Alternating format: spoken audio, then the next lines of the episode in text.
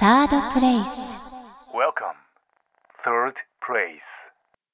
和合良一貝沼博士この震災を語る本当の言葉を探して詩人和合良一さん社会学者貝沼博士さんお二人によるインタビューを通してこの震災を語る本当の言葉を探してまいります東日本大震災そして福島第一原子力発電所の事故からこの3月で丸5年今回は和合良一さん、貝沼博さん、お二人で語り合っていきます。和合さんは昨年夏に福島の未来を語り合い、鎮魂と再生を祈る創作神楽、福島未来神楽を披露した未来の祭りを開催。貝沼さんは福島第一原子力発電所への取材を精力的に重ね、これから福島第一原発廃炉図鑑という書籍を刊行予定です。福島の今を見つめ続け、これからを考え、そして動き続けているお二人と共に、この震災を語る本当の言葉を探してまいります。最近の最近ねの活動いややっぱり5年間のうちで一番忙しくてこれはい例年そうなんですけども、どんどん忙しくなってきますね。いろいろな仕事があの増えていきます。んでそれはやっぱりこれもこれも毎年言ってるんですけども他のこの福島を語る人とかですね語る組織とかがいなくなってきて、どんどんお願いしますって仕事が集中してくるみたいな状況というのが続いているかなと。やっぱそれだけこう継続して、えー311のこと福島のことをかけてる人というのがまあなかなかいないのかなというふうに思ってますね。これだけ活動してて、はい。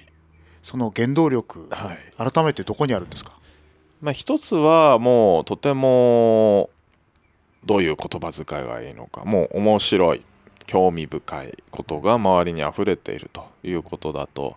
思っています。やっぱりこれだけの、まあ、大変な事件事故が起こっていてでその収束もかなり長期間かかりそしてとても複雑な要因があって分かりにくい。でもその分かりにくいものを解き明かした時に困ってる人が助かったりとかですね。あるいは将来の人が何か教訓を得たりするきっかけというのがとても多く眠っていると思います。そういったものを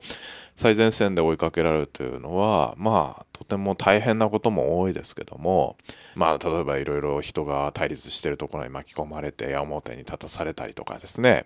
えーもちろん体力的にも仕事が、あのーオーバーしてしまって自分のキャパシティをオーバーしてしまう。面に立たされることもありました？そうですね。いや今でもやっぱりありますよね、うんうんうん。それはもう単純に放射線に関しての問題とか避難するしないに関しての問題とかそういう問題あまり見えにくくなっているけれども例えばあの、まあ、この放送でも何度か言ってきたかもしれないですけども今でも遠方に避難している方たちの孤立感というのはますます深まっているのかなと思いますね。でまあなかなか最初の頃はあの言葉にして言うこともあのトラブルのきっかけになるので言えませんでしたけども今でも遠方に避難している方からしたらですね福島の中で暮らしている人がなんでそんなに元気に楽しそうに日常に戻っているんだと。で自分は5年間こういうふうに避難してきて楽しそうな人を見るとですねあのこの5年間何の意味があったんだろうというふうにうすうす気づき始めていたりもすると。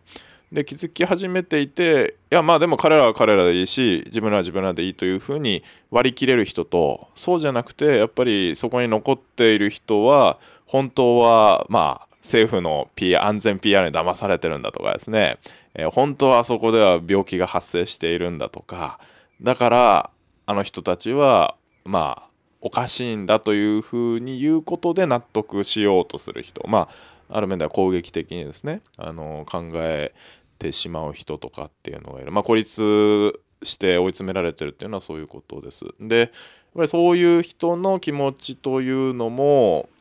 まあ踏まえつつでも福島の現状決してあの全てが元の通りには戻っていない。やっぱりそういう部分も伝えつつっていうことをやるのはとてもバランスがいる作業ですね。まあ難しいですね。で大変こう説得力がありますけどそれだけやっぱりいろんなことがあった1年だった様子ですよね。そうですね。ね。あのーうん。まあ、今言ったような話というのは、あのーいろんなものが山本に立つであるとかですね疲れてきたっていうのは、まあ、ずっと感じてることです、うん。それはもう最初の1年目から感じていたかもしれませんね。まあ、変わってきたのはでもいろいろあると思っていてやっぱり相当程度日常が戻ってきているなと、で、まあ、これはいいことだとまずシンプルに言っていいのかなと思っています。あのーまあ、もちろん、えーいわゆる風評被害の問題、あのー農業業者の方とかですね観光とかに根強く残るもうシンプルに経済的なダメージというのもあるでしょうし県内で避難している避難指示がかかった12市町村って言ったりしますけどもね、えー双葉町大熊町はじめえーそういう地域の方たちの問題は残っているけどもやっぱりそうじゃないところではもうだいぶ普通になってき、えーた。あまああの311のこと忘れたいって思えていた人が忘れられるようになってきた空気も出てきたかなと。でまあそれは特に変わったことですね。でそういう中で、えーまあ新しく廃炉の現場をこう調査するっていうことを始めてでやっぱ原発の中を何度も入ると実は結構こうシンクロしていてですねやっぱり2013年ぐらいまでは相当きつかった、えー現場の人も火の粉を振り払い続けるような時間がありましたという言い方をします。でそれが14年15年ぐらいになってくると例えば働き手が見つかんないとかですねそういう問題がよくテレビで言われていたのも働き手が見つかるように見つかるというかですねあの非常に増えて、えー現場に入るようになってきたしいわゆる燃料取り出しっていうですね4号機っていうのがあるんですけどもそこでこう放置されている燃料の一部を取り出すことができたと。でその取り出し作業はもうものすごい大規模工事で東京タワー1個分ぐらいの鉄骨を使ってですね、えーその原発の建物のところにこう装置をつけて取り出したと。でそこのこれまでも全部遅れてるとか全部ダメじゃないかって言われていたところにやっと一つの成功体験ができましたみたいなことを、まあ、現場でも言うんですね。やっぱり3年4年ぐらい経ったあたりで、まあ、いろんなことがこう先行きが見えてきた。でまああのじゃあその見えた先行きの上で何しようかなっていう時期になったのかなというふうに思っています。今現在同じように依頼されることが多くて、うんそれであの、えー全国いろんなところでうん講演活動を続けているんですけども今お話あったように、えー福島の、おまあ、現状を知りたいっていう声がいまだにかなりあの数多くえあってそれで私のところにあのその話を、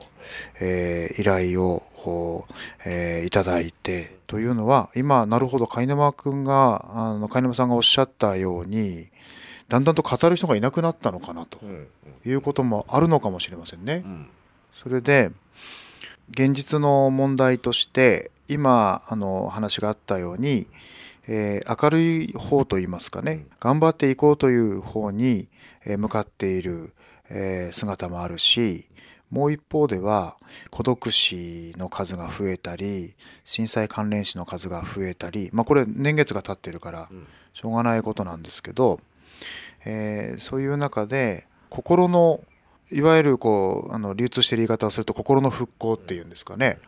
その問題が結構あの、えー聞きたいという人が多くてそれで先週もねあの九州の方に行ってきたんですけどで必ずあのその上で和合さん聞くんですけど、うん。福島の子どもたちはどんな気持ちなんですかと、うん。そして、えーあのどんな思いでいるんですかと、うん。で我々がこうあの知らないこといっぱいあったことももちろん分かりましたけどだけどあの、えーその上であの何か光が見えてくるような話を聞きたいとうんいうふうに言われるんですね。うん。でこれって私自身もそういう話をしたいし、うん。相手も最後にそういう話を聞きたいし、うん。だけどそれが貝沼さんにしてみたら社会学者としての自分と福島県人の自分と、うん。福島人の自分と僕として見ると表現者としての自分と福島の人間としての自分うん。っていう2つがあってそれで最後にこうどんな話をするのかというところが、うん。あのいつもねこう自分で大事にしなくちゃいけないなと思ってるわけですね。あの実際のところを言いましてね、うん。あのえーまあ貝沼さんに話をあのするのもおもっと私よりもいろんなこと知ってると思うんですけども、あの日常レベルの話しますとね、あの除染っていうのはねこの今我々がここで話してますけど福島市の西口の、えー方面ですね、で私はここから5分ぐらいあ車で3分ぐらいうん。歩いて30分ぐらいのところに住んでますけども、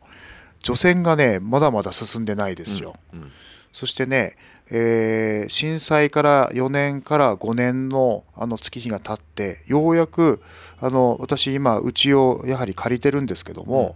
東側の方はあの線量が高かったいわゆるホットスポットのあたりが私の実家なんですよ実は、だからいち早くしてくださった、ん。だけどこっちの西口の方はあの、えーほとんどまだ手が回ってない印象ですね、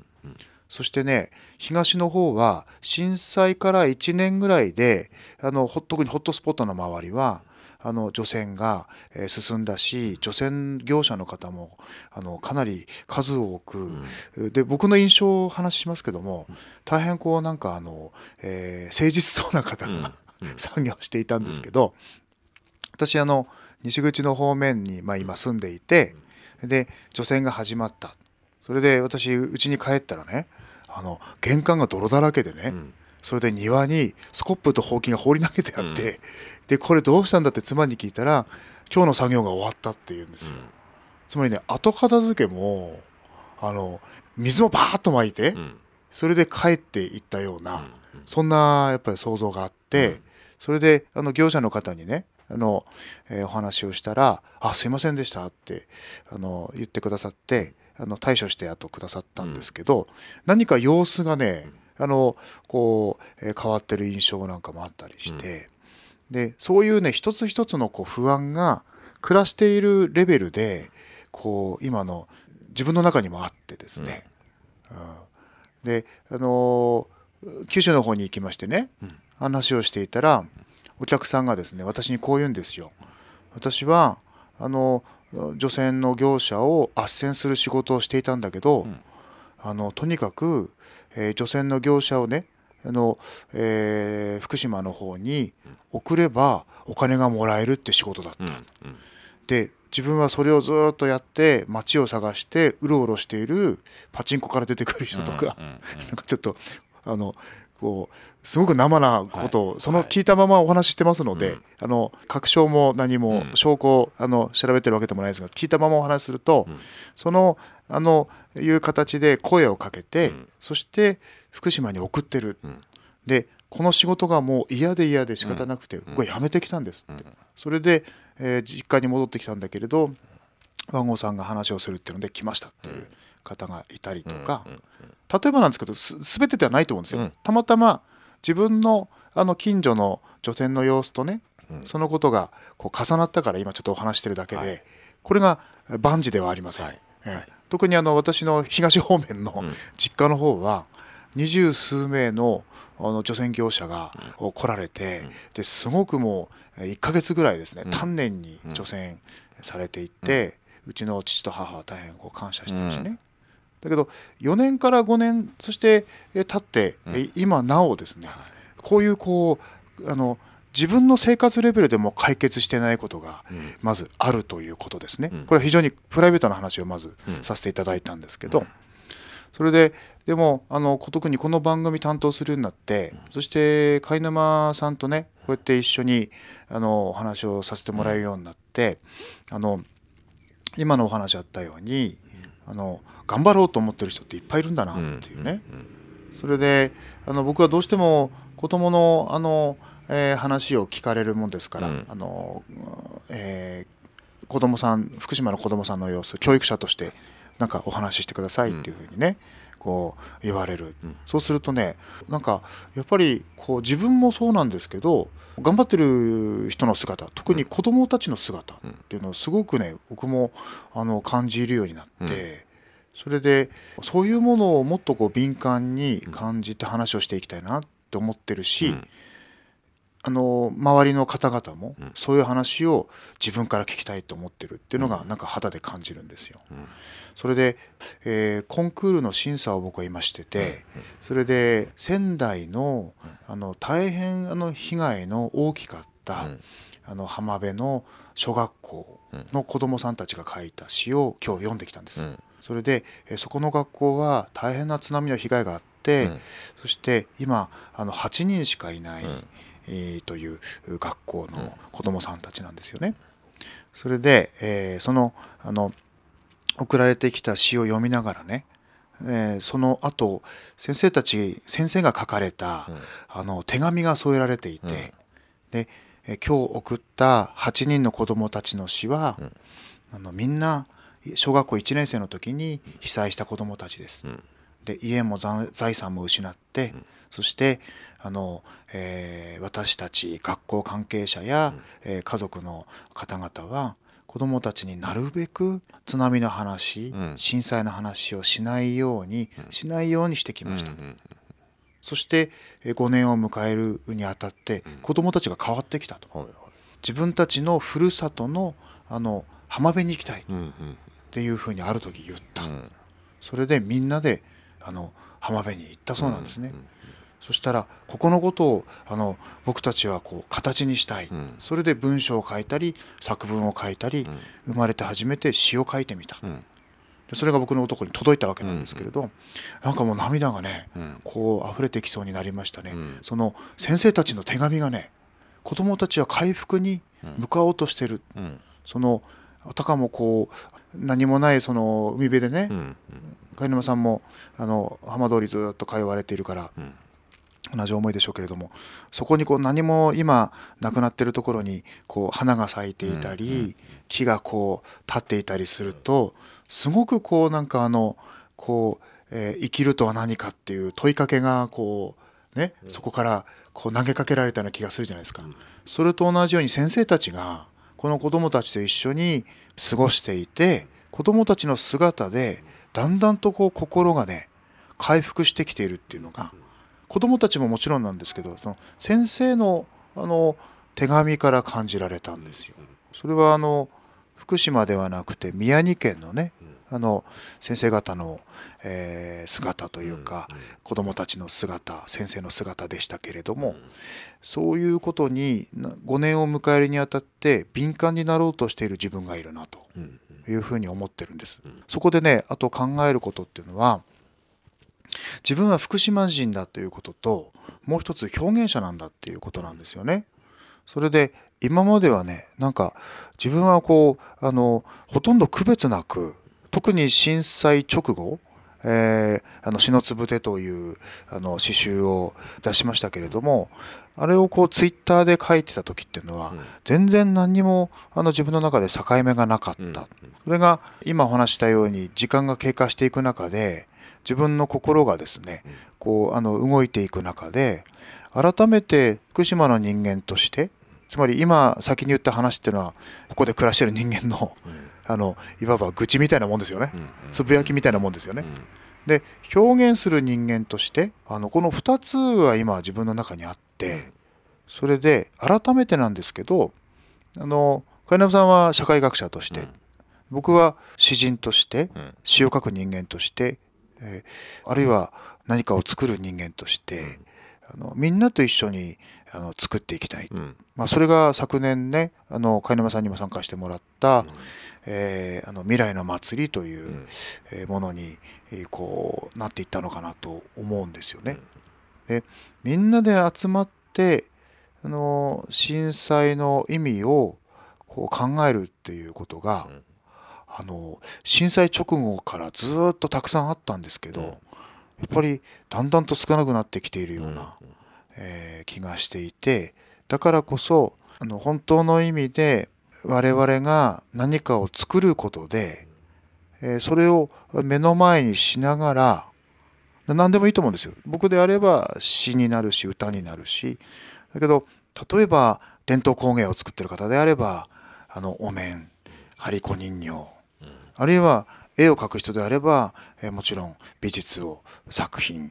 ですよね。工芸作品でもあの美術作品でもあるいは生徒を育てるってことでもいいと思うんですけど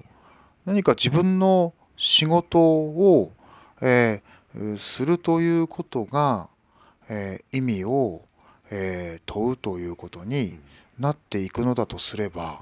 もっとそういうところにこう自分の心を、えー振らせていきたいなって思うようになりましたね。なるほど。え結局福島の子供どうなんですかって言われた時にどう答えるかっていうそんな一言で言えないけどもでも例えばそこにどういう言葉を当てるのかっていうような話であったりどういうエピソードを出すのかっていう話であったりでそれはまあある面では恣意的だしでもやっぱり自分の中で徹底的に咀嚼しきってその上でこの話をしなくちゃならないって決断するわけですよねその問いに対して。うん。その時に何を考えて和合さんは今福島の人はどうなんですか？今福島の子供たちはどうなんですか？って。やっぱり最初の最初はですねその問いに僕はとても、えー苛立ちを今でもそうですけどね感じるわけですよ。福島の人って誰だよと、うん。でそんな200万人いる中でいや出身者もいる中でこんな一言で言えなんていう問い自体が乱暴だと思う一方でいやでもやっぱそこを伝えていかないと広島で起こったことっていうのを多分私たちは共有しているからあのことを語れるわけでいやもう何万人もいてねとかっていう話をいつまでもしていていいわけでもないという話だと思うんですね。という中でその今のお話っていうのはだから表現者としての仕事というか作業に力を入れていくという感覚はとてもわかるしじゃあそれって何を表現どう表現していくっていうところに和合さんの関心は思いは今言ってるのかなっていうのを話を聞きながら思ったんですけど。反対に聞きたいっていうところでもあるんですけどね。だけどいわゆる頑張ろうとか、うん。いわゆる負けないとか、いわゆる諦めないっていう言葉がこうたくさん、あのまあ、ある中でもっとこうあの自分なりのあの言葉を持っている、うん子供や大人の方々に自分が反応したいって言ったらいいのかな、うんうん。その例えば、えーこれはあのコンクールの中で出会った作品なんですけどあのそれがどうなるかはまだこれからなんですけれど、けどあのうめえなっていう言葉をずっと書いてある詩がありましてね、うんうん。あの、えーご年配の方の詩なんですけれど「えーうめえな」えー魚うめえな」えー貝うめえな」えーあのこう海で採れたものみんなうめえなってうん言ってそれでうめえなうめえな最後にそのうめえなって言いながら今までのものすごく辛い話をしてうん。仲間とふるさとで食うのが一番だみたいな、うん。あの詩があってそれであのなんていうのかな僕たちは絶対負けないとか、うん。あの時を思い出そう一歩踏み出してとか、そういう言葉でなんかあの語られるうん。ものって、うんあのなんていうのかなこうちょっとえー自分はあのその詩が好きな人間として例えば言ううん。言葉の好きな人間として言わせてもらうと、類型的な、ありきたりなものとして耳に響いて、まあ、来るわけですね、そうするとあもう聞かなくていいやとか、うんなんかよく聞いた風な言葉で胸に響いてこないとかね、うん。これは自分が書いてる人間だから自分への自戒も込めて言ってるんですけど、うん。そうじゃなくてなんか今までにないこう切り口。うん。しかもその何をこうどこからあの、えーこういう切り口を持ってきて震災を語ろうとしてるんだろう。うん。それが例えば原爆があの原子力爆弾が落ちた後の広島をうん。陶芸三基地がもうあの全身で、えーこう言葉で紡いで詩を紡いでいったようにですね、こう言葉を紡いでいったようにですね、何かあの僕は言葉が集まってくるっていうことをうん。もっと大事に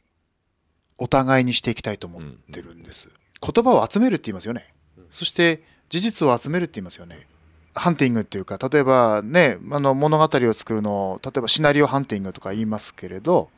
その集めるってことももちろん大事だしほとんど我々が何かをまとめることやあの、えー探すことっていうのは集める積極的な行為かもしれない。うん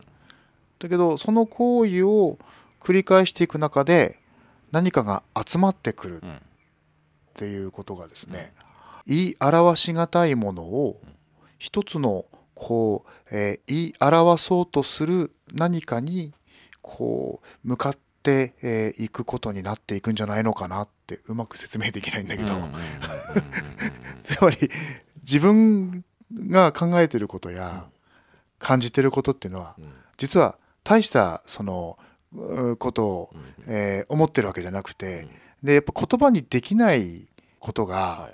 自分の中にはあって、福島で暮らす震災後の今を生きてる方々の心の中にはあって、はい。でそれをあの形にするのうは、ん。えーやっぱり違うこの、えーものなんじゃないかって自分で思いながら自問自答してんですよいつも、うん。だから何か書こうとしてもこれで本当に自分は言い表そうとしてるのか。なるほど。あの誰かに話をしようとしてもこれで本当に今の自分を言い表そうとしてるのか、うん。で言い表すと言い表せないものがまた出てきて、うんうんうんうんうんだからそこがあのちょっと非常に漠然としましたので、いえいえあのちょっと、えーまとめるとですね、はいはいはい。貝沼さんが考えてることと同じところがあるんじゃないかと思って言いますけれど、はい。何かそれが生きるとは何かとか社会とは何かとかそういうものと、えー重なってる部分で、うん。まあここでもよく言う話なんだけど、うん。震災をあの改めて受け止めてみたい、例えばそれが今貝沼さんは特に、えー原子力発電所にうん。こう通ってね、うん。えー作業をご覧になっていろんな膨大な資料をねうん。今向き合ってると思うんですけどその作業っていうのも結局矢面に立ってる話も今日されてたけど、うん。原子力発電所の問題でありそしてあの私たちの人生の問題でもあり原子力発電所つまり原発をと共にあの、えーこう生きてきた我々の問題でもあり、うん。その普遍的なうん。社会の問題うんでもあり、うん。そこをなんかん何かこうバランスを崩してしまうと、うんあなんか今まで見てきたような、うん。あるいは聞いたような、そういう活動だなうん。とか、今までの誰かがやってきた、うん。あの、えーことを言ってるなとか、はいそんな風に思われてしまうようなですね、はいはいうん。あのーこうそんな印象を持ってるんです。で反対に言うとねうん新しい視点や切り口っていうのが、この葛藤の中ではい。このもどかしさの中はい。で我々の中に見つかるんじゃないかっていうふうにもはい思ってます。あのいやとても全くその通りだと思ってますね。あのまあいやうん答えがずれてるかもしれないですけども、うん。初めての福島学という2015年の2月に出した本はあの要はステレオタイプになってきてませんかうんっていう一言で言うとそういう問いかけなんですよね。うん。で類型的なねそうですね。見方もっていうことです見よね。方が、うん。いや最初はそれで良かったかもしれないと。もう目の前に圧倒的な言葉の過剰さがある中で、うん。あのもうベクレルっていう言葉もあれば、あー直ちに健康に影響りませんみたいな言葉もあれば、健康に異常が出る量ではありません。ね。みたいなとか、まあいろいろあるわけで、まあ、混乱していたという中でその混乱を収めるためにいくつかの言葉が選ばれるっていうのは、分かる。いくつかの表現とか事例が何度も繰り返されるっていうのは分かる、でまあ例えばだから初めての福島学で扱ったのは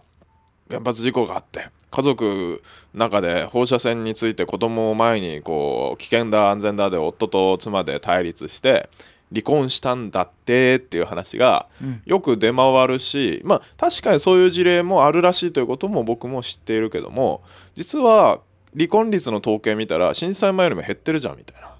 ことなんです。あれ？だからむしろ私たちは確かにそういう事例もある一方でコミュニティの大切さ家族の、えー必要性みたいなものを感じたっていう言葉も確かに一方では聞いてきたしむしろそっちの方が強く出てきたなみたいな話もあると。だとすればちょっと大きな事故を前にセンセーショナルすぎる話に振り回されてきて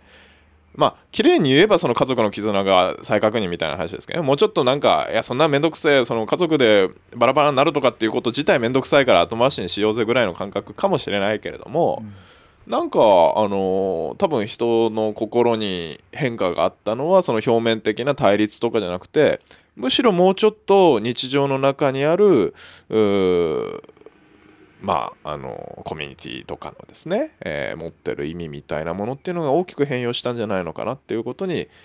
例えば一見無機質なデータを見る中でですね気づいていったりするっていうのが初めての福島学でした。データ数字を見るっていうことによってまあパターン典型的なもうその言葉あるよ聞き飽きたよっていうことを崩していくっていうのが一つだし今やっているその廃炉の現場に徹底的に行くっていうのはやっぱりもう空間をずらしてみることでやっぱあそこは多くの人が入れなかったわけですしあの今もそうであると。じゃあ入れないままにしておいてよかったのかとか入れないっていうイメージでいいのかっていうと実はあそこで生活してる人って今一度避難がかかったところですね。生活してる人っていうのは3万人ぐらいいて、えーその内訳はうち5000人ぐらいがまあ戻って暮らしている人。えー、住処として寝泊まりしている人。で原発で働いてる人は7000人。除染で働いてる人は1万9000人。であると。でもこの3万人の言葉って全然拾えてこれなかったんじゃないのかなっていうふうにぼんやりと思っていてじゃあ行ってみようかっていうことだったと思うんですよね。あんなところ帰りたくないお年寄りぐらいなんだみたいな話とか先ほどの除染の話みたいな。除染の作業員ってなんか適当な人が多くてみたいなイメージがあるしまあ実際そういう側面が出ている例えばあそれはやっぱり偏見にもつながってしまうからとても慎重に言わなくちゃダメなんだけども寝屋川で、えー殺人事件があった時に、まあ、その殺人した人がですね、えーもともと福島で除染で出稼ぎやってた人なんだっていうニュースがあったりすると地元はざわつくわけですよね。でもざわつく一方でやっぱり1万9,000人みんな悪いわけじゃない1万9,000人もいればそういう人も出てくるかもしれないという感覚もあったりするし例えば廃炉作業をしている人のうちの半分が地元出身者出身者というか地元に住民票がある。うん、まあ言ってみれば被災者が自分の地域の復興を自分の仕事の中でやっていたりもすると。じゃあそこの多様性、あのをまあだから例えば作業員の方怖いという感覚が今地元では大きく表面化してきたりいたりもするしでもやっぱそれじゃ良くないよねっていう動きも少しずつ出てきていたりする。それってやっぱり地元の人たちだけで考えるべきことではないし福島のこの5年目というタイミングで新たに出てきている言葉の可能性であるし、まあ、そういった形でその言葉を拾い集めて新しい福島とは何なのか福島の人とは何なのかっていうところにあてがえるですね、えー言葉を見つけようと僕はしていますね。今回も昨年もねこうやって2人で話したんですけど普段はね毎月ゲストをお招きしてね、えー話をしていてそれで今の話だと思い浮かぶのは、えーあの吉川さんでしたけどね、あの、えー吉川さんですよね。あの、えー原子力発電所で働いて、えーそして今はそれをおお辞めになってから、えー NPO ですか、ね立ち上げて、えーその廃炉作業をしている方々を守る、う仕事をしているというふうなお話をお伺いしたんですけども、例えばそういう視点ですよね、うん。その、えー廃炉作業をしていたあー先輩が、えーあのおずっとおやはりこう家族のことを気にかけていてそれでだいぶ経ってから奥さんがうん。ねあのお津波に巻き込まれてえーご遺体で、えー見つかったっていう話を聞いた時に、えー廃炉作業にね従事している方々あるいは、まあ、さっきちょっと一部の方 あのいことだけお話ししましたけど、除染作業をしている方々だって、あの誠実に、えー仕事をしている方たくさんいらっしゃるわけで、で、あのー僕は、えーある講演会で、えーこの話をこう連続してこういうキーワードを言ったことあるんですけど想像してみてください想像してみてくださいっていうふうに繰り返し言ったことがあってそしてその後こう想像は体験を超えるって話をうん。したんですよ、うんそういうことないですか？その、うん。講演をしていて自分が思ってもみないようなことをなんか頭からこうこぼれ落ちてきて、それがなんか繰り返し合間合間にあの、えー自分に呪文をかけるように、暗示をかけるように、はい。そのキーワードがね、はい。こう出てきてそれで僕はそういう講演、えーあって、えー想像してみてください。想像してみてくださいって、えー、挙句にですね、想像は体験を超えるんですってうん。話をしたら、ん。あのある方が、えー終わってからね、えー質問されてきて今日はその体験の話を聞こうと思ったのに、うん。想像してくださいっていう話がいっぱい出ててびっくりしたって言われてそれで我々は遠く離れてて、うん。あの想像するしかないし、あとあの実際体験していないから、はい。あの想像しか我々にはないのに、はい。その上であの和合さんのその体験っていうのを聞こうと思って、僕は足を運んだのに、うん。反対に想像してみてくださいって言われて、うん。なるほど。それであのおびっくりしたっていう話なんですよ。うん。だけど僕が言いたかったのは例えば、えー間接に話を聞いたこともうん。これも体験だと思うんですよ。僕自身は吉川さんから東電を辞めてね辞められて原子力発電所を辞められてその後の話をあのいっぱいお伺いしてですね。それであのそれも自分の体験いわゆるその間接体験。その間接体験というのがやっぱこう自分の中にあるっていうことがまたあのお想像をもたらす。こうやって原子力発電所の中で作業している方々がこんなに苦しい思いでね、苦しい状況でたくさんのいろんなものに耐えながら働いている方がいらっしゃるんだっていうことが、もっと想像の足りなかったところだったなっても思うししかもそれもまた同じ福島人が多いんですよね、今の話聞いててもね。うん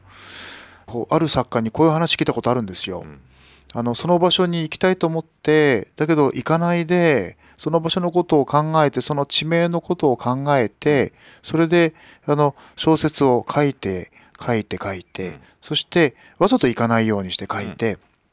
書き終わってからあのそこに足を運ぶ、うん。でその間ずっと自分に想像力を貸して、うん。そしてえ地名やあのなんかそういう資料だけを頭に入れて描写をする、うん。そしていざあの書き終わってからその場に行ってみると、うん。自分が思った通りの風景が広がってる、うん。だから自分はすごいんだみたいな話をうん。聞いたことあるんですけど、うん。だけどそれって面白いなと思ってて、うん。結局体験するということは、それを超えてまた想像をもたらすし、想像はまたあのこう体験をもたらすっていう、んんんそういう関係の中で、はいはいあの我々あの向き合っていけるんじゃないのかな、はいはいはいだから我々例えばですけど福島に暮らしていてね、うん。それでも5年になってもう震災のことを語ろうとしないっていう人もいっぱいいるわけですよ。うんそれでもう忘れたいっていうね、うん。それは振り向いて「おいもう一回考えよう」って我々言えないわけだし、うんだから反対にあの震災を直接体験していなくても、ん。ずっと思い続けたいっていう人も全国にいらっしゃるわけで、このあの中でうん。想像は体験を超えて、うん。そして体験は想像を超えていくような、うんそういうこうあの働きかけっていうのが、はいはこうこれから5年を超えてですね、うん。僕は求められていくんじゃないかなと思ってるんですよ。いやもうそれは完全に同意ですしやっぱりそうですね今言われて改めて気づきましたけどもやってきたこと僕がずっとここ23年やってきたことはまさにそういうことで想像と体験の往復をしてもらいたいということですね。それは本を読んでもらってあなたが想像していることとまあ現地で起こっていることのまあ言葉にはしてあるけれども体験というのは体感みたいなものですね。うん、体感ね、まあ、全然違いますよっていうことをギャップを埋めていく。ギャップを埋めていくって思ってたけども違うんですね。想像そこから新たな想像をしてくださいって僕は問いかけていたんですね。まああるいはこれその小道具なんですけどね。福島第一原発周辺に行く福島エクスカーションというツアーをやっていて、で こうやって袋に入ってるのが事故直後に作業員の方が食べていたあのご飯そのまんまなんですね。レトルトカレーとか水入れると発熱するやつとか、なんかあれですね。麦茶とか、うん。レトルトご飯とか、ね。あとこれ何ですか？生理食塩水というかですね経口補水液っていうのかな、まあ、つまり、えっとあそこで起こっている労災のもう大部分が、えー熱中症なんですね。何よりも放射線とかよりも熱中症が命を奪いかねない状況の中でもう徹底的にこれが配られて渡されって一人一袋ずつ。そうですね。あの何よりあそこにこのこれを今はだんだん変わってきていますけども、うん。こういうものを持ち込んだら外に戻持ち出せないんですね。あのうん。放射線がついてる可能性があるからあことでーなんか便利パックみたいな中に一袋だからそれらが入ってますね。しなくちゃダメだしってはい。い。う食べ物をまあだからこういうもの原発にみんな今入れる状態じゃないけどもその横の街の状況とかを見せながらこういうものも、えー手に取ってもらって体験体感をしてもらうと。うん。でだから思い福島への思いといってもそれがどこかでこうただただ想像の世界の中にずっと行ってしまうとどこかで妄想になってしまって、えーまあそれはあの現実離れしたですね、えー時に差別的なデマとかを流すことに加担してしまったりするパターンがあるというのをただ目にしてきたように思っていてやっぱりそれだけじゃなくていかに体験体感を作っていくのか理論と実践と言ってもいいかもしれないですけどね。まあ理論が時にやっぱり 極度化した時にそれはもう実践的なものからは程遠いものになったりすると。だからその理論を修正するような実践を、えー常に入れてそこの理論と実践の循環をしていく想像と体験とのですね、えー循環をしていくみたいなことがおっしゃる通りとても重要でで例えばそのために記念館みたいなですねあの姫百合の塔とかですね、うん。えー作っていくというのが、まあ、これまでのあり方であったし、まあ、そういうものが今後福島にも必要だなというのふうに思うのが一方である面でその昭和的なというかですね。やっぱり建物を作ってそれで OK っていう時代でも全然なくなってると思っています。行政主導の話だとどうしてももう震災記念館みたいなのを作るかっていうところで終わらせてしまうんだけれどもやっぱりもうちょっと自分も入っていけるような実践的な文化であるとかそれはもう和合さんがやってらっしゃるようなですね、えー取り組みももちろんその重要な一つでしょうしもちろん書籍文学作品、えーあるいは研究書みたいなものもより多く出てくるべきでしょうし、まあ、あるいはあの地域に行って、えー農家に泊まる体験をできるような施設とかですねそもそも震災とこれ全然関係ないじゃんみたいなものも入っていくことによって多分想像力がさらに広がっていく機会ができると思うんですね。という中でいかに体験の機会を作るのかっていうことはおっしゃる通り今から大きな課題だと思ってます。生のこう感じを伝えるっていうことと、うん。逆にもう終わったこととして伝えるということと、あのもちろん2つあの大事だと思うんですけど、えー広島のお原爆資料館を新しくリニューアルされて、はい。えー今もう、えー開かれてますけども、開館になってますけれど、えーその時にあのリニューアルの展示に関わった方に、とお話をしたことがあるんですけども、まずその一番私もあのまだ、えーその原爆資料館新しくなってから行ってないんですけれど、うん。まず私たちがこだわったのはあの人の暮らしがあったということ、うん。そして人の暮らしを感じさせるようなうん。展示から始めたいっていうふうにおっしゃっていたんですね。それであの入ってすぐのところにまず生の暮らしが、うん。あのあった。原爆が投下される前にあったっていう、えーそのこだわりっていうのをあのお話しされていて、えー印象深かったんですね。うん。記録あるいは記憶を、えー我々がずっと伝え続けていかなくてはいけない、うん。まあ、記録と記憶って今こう言ってても、うん。あの記録あるいは記憶って皆さんおっしゃってましたけど、うん他にも様々いろんなこういう社会的な事件が資料館として歴史の傷跡として、えー残されるわけなんですけど、そういうものをやはりあるっていうことが、うん。そこからこう始められるっていうことが。やっぱりあの私もあの貝沼さんも本をあの本作りをしていて感じることだと思うんですよね。うん。結局物っていうものが本という例えば本物がある。あるいはこれから多分貝沼さんのあのこう今の活動がつながっていくっていうことを期待してますけど、えー資料館がえー出来上がる。その時に生の呼吸って言ったらいいのかこれまでの暮らしの呼吸って言ったらいいのか。あの1年目によく僕が自分で書いてたものやあの読んだものをこう見返すと明らかに今のこう書いていたものとは書いているものとは違うんですよね、自分が書いてるあのえー詩の話やエッセイの話に、例えば、えー引き付けてお話をすると1年目に書いていてみ皆さんに発信してたものと5年目で、えー書いて発信しているものが明らかに違っていて、うん、でこの違いをなんか自分でこ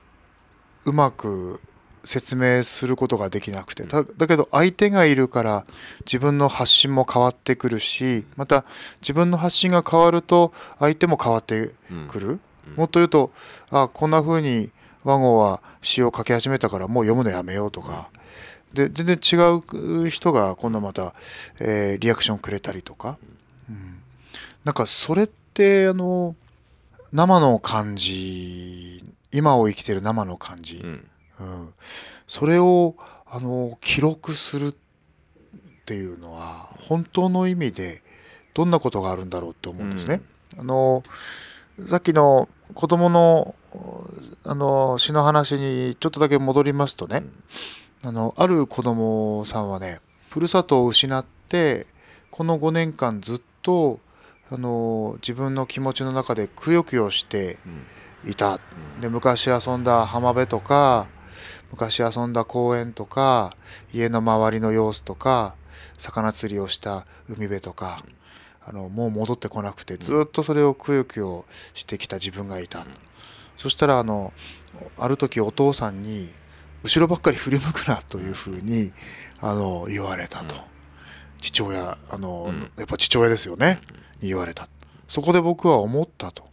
えーなんかこれ5年経ったけれどこれからの5年を考えてみよううん。と思った。って言って、まあ、終わってるわけなんですよね。うん、例えばですけどこれから10年20年30年50年、うん。で、えーその時点ごとにこれからの10年20年これからの50年を考えるにおいてですね、どういうこの自分たちの今をパッケージしてうん。資料として残していくことができるんだろうっていうことを、うん。僕はどっちかっていうとそれは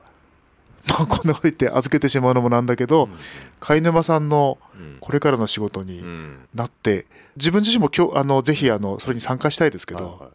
いろんなその記念館とか資料館とか、うん。あの接してこういらっしゃると思うんですけど、どんなふうにお考えかな。とそうですね、うん。あのーお聞きしたいんですね。そうですね。いろいろ残していかなくちゃダメだと思っていてどこの立場から残すのかっていうのをすごい考えていました。で、うん。えっと、今のところのそこの答えっていうのはやっぱりこの311の問題のど真ん中に立ってみようっていうことでそれがやっぱ廃炉の現場に行ってみるっていうことだと思うんですうん。ねそこでそこに定点カメラを置くことによってうん今度出る本でもですねあの強調するんですけども廃炉っていうといわゆるオンサイトと言いますけど第一原発の構内のことのイメージをみんなするけどもやっぱりその周辺の地域があって、まあ、人が避難した地域があってさらにその周辺にまたあの福島市でありいわき市であり郡山市でがあってでさらにその周辺に別に、えー宮城とか千葉県とかの方にもホットスポットとかがあったりする。うん。とかっていうのをど真ん中に立ってこう見ていこうっていう風にそこにカメラを置くのが一番いいかなっていうのがこの5年目っていう節目を意識しての自分の仕事の答えなんですね。そのちょっと前の福島っていう初めての福島学という本で扱ったのは福島っていう枠組みで捉えたし、まあ、それも一つ有効かなと思うんだけども福島っていう枠組みでカバーリングしきれるところとそうじゃないところがあるとも思っていてまあ言ってしまえばかなりの部分が福島と言ってしまうと日常化している部分があると。一方で原発の話はやっぱ5年後はどうなってるかな10年後はどうなってるかなっていうのも、結構その時々でまだまだ目まぐるしく変わりそうなんですね。っていうふうに思っておっしゃる通り今長期的なプランを中長期プランをですね考えているっていう感じですかね。中長期プランあるいは長期プランですね、はあのー私は貝沼さんよりも年上なのであの私が生きているうちに、えあの 達成していただきたいんですけど、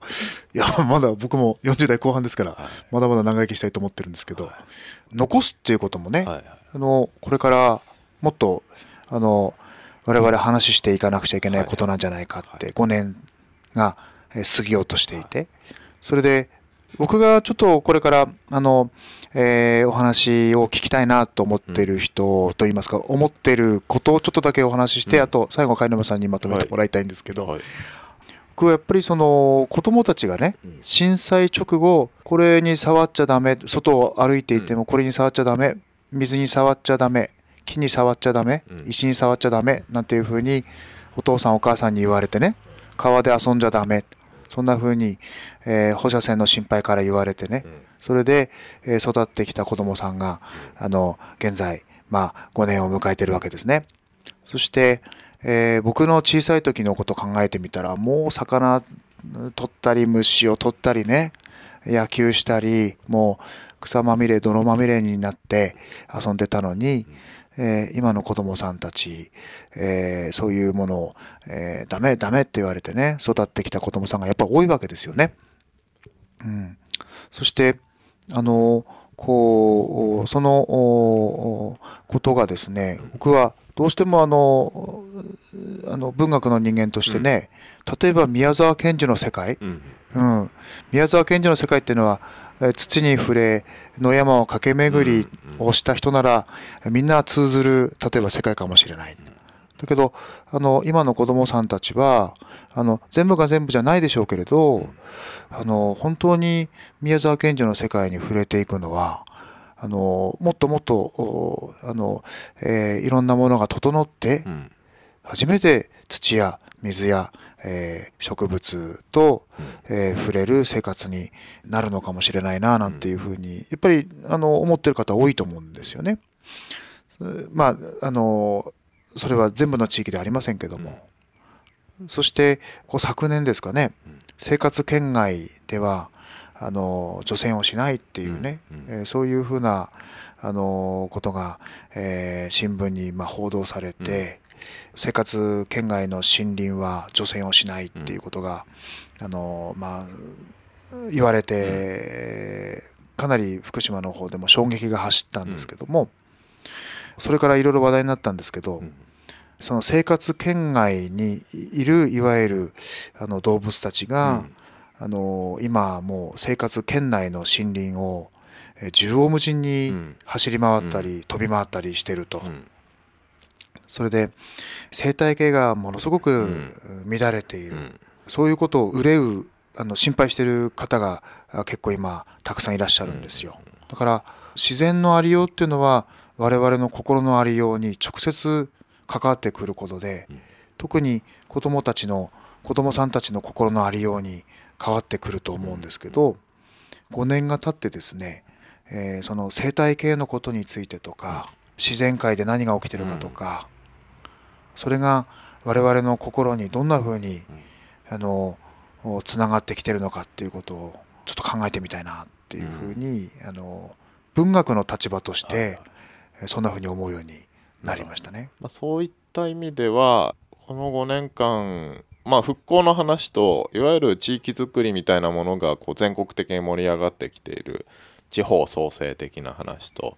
パラレルに動いていてでその中で例えば移住してきた人とかですねまあいろいろ新しい形の地域づくりの在り方をアイディア出して実践してきた人っていうのがいると思うんですね。やっぱりそういう人の話を聞く中で結局何が起ころうとしているのかなっていうことを見ていきたいなと。でそれは多分とても普遍的な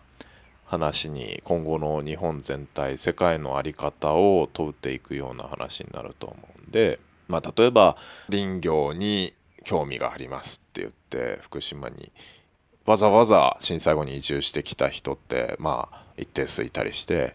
農業や漁業以上に除染等が厳しいと言われているその分野に来たんだろうとかですね。まああらゆる思いがあると思うんですね。でそこの言葉ってまだ私たちは受け止めきれていないところだと思っていてまあそういう話を聞いていけたらなというふうには思っていますね。うん、まあまだまだだから言葉を拾い集めきれてないなっていう感じは進めば進むほど思っています。拾い集めるのと集まってくるのとその両方を見つめながらですね,、そうですねあのまた繰り返し貝沼さんとお話を重ねていきたいと思います。サードプレイス